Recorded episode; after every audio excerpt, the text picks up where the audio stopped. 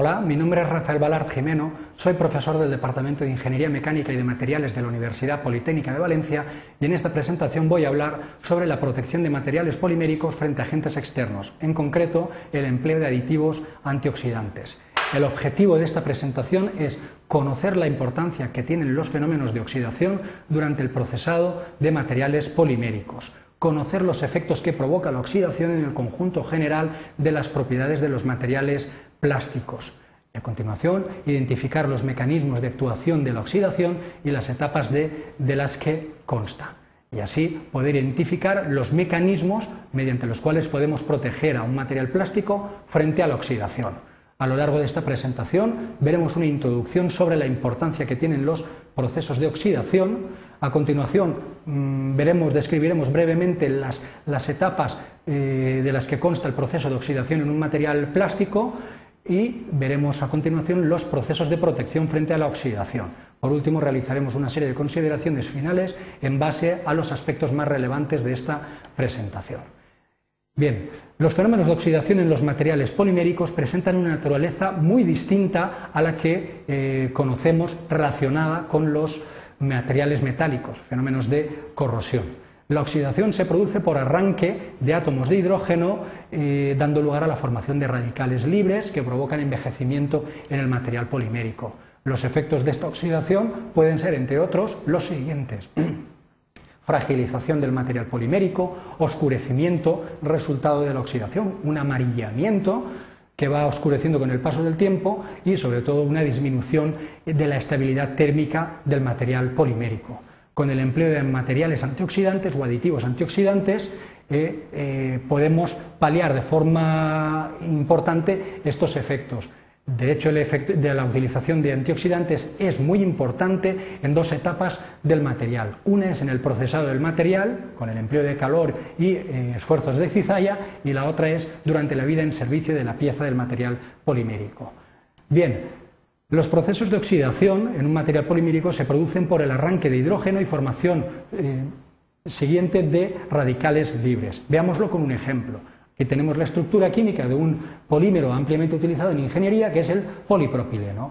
Este polipropileno, debido a la acción de calor, eh, las altas temperaturas y presencia de atmósfera oxidante, pues da lugar al arranque de un átomo de hidrógeno de la estructura, como podemos apreciar en la zona resaltada con color verde. Bien, esto da lugar a la formación de un radical libre. Este radical libre es el responsable del envejecimiento y precisamente la formación de estos radicales libres se ve favorecida por los esfuerzos de cizalla y por las altas temperaturas, que son fenómenos ambos que se dan durante el procesado del material. De ahí que sea tan importante proteger un plástico durante el procesado para la oxidación.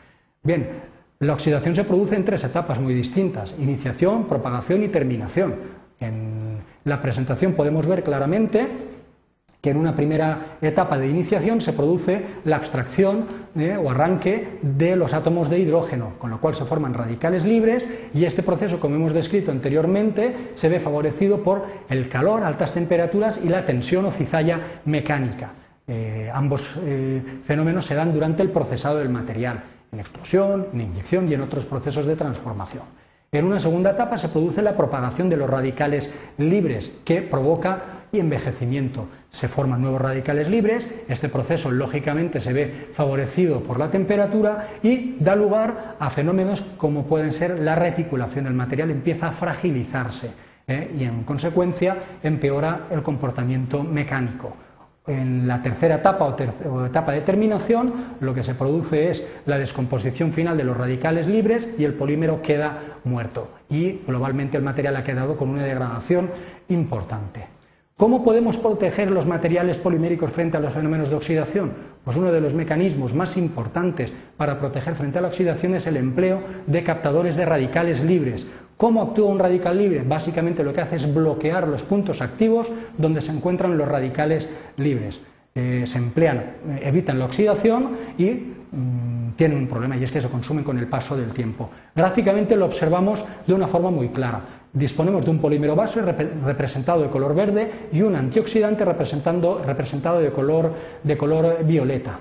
debido a la acción de la atmósfera oxidante y esfuerzos de cizalla, es posible que se formen radicales libres, que vienen representados como estas líneas de color verde con terminaciones de color azul, que representan esos radicales libres o esos electrones desapareados.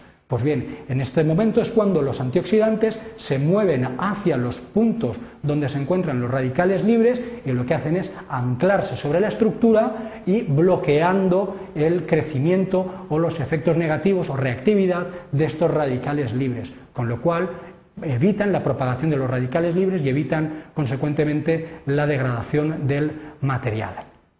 Bien, eh, por último, realizar una serie de consideraciones sobre los procesos de oxidación. Los procesos de oxidación en materiales plásticos provocan envejecimiento y el envejecimiento es el responsable del oscurecimiento, amarillamiento de los plásticos, de la pérdida de propiedades mecánicas y de la disminución de la estabilidad térmica. Eh, la oxidación es muy crítica durante el procesado de los materiales poliméricos. ¿Por qué?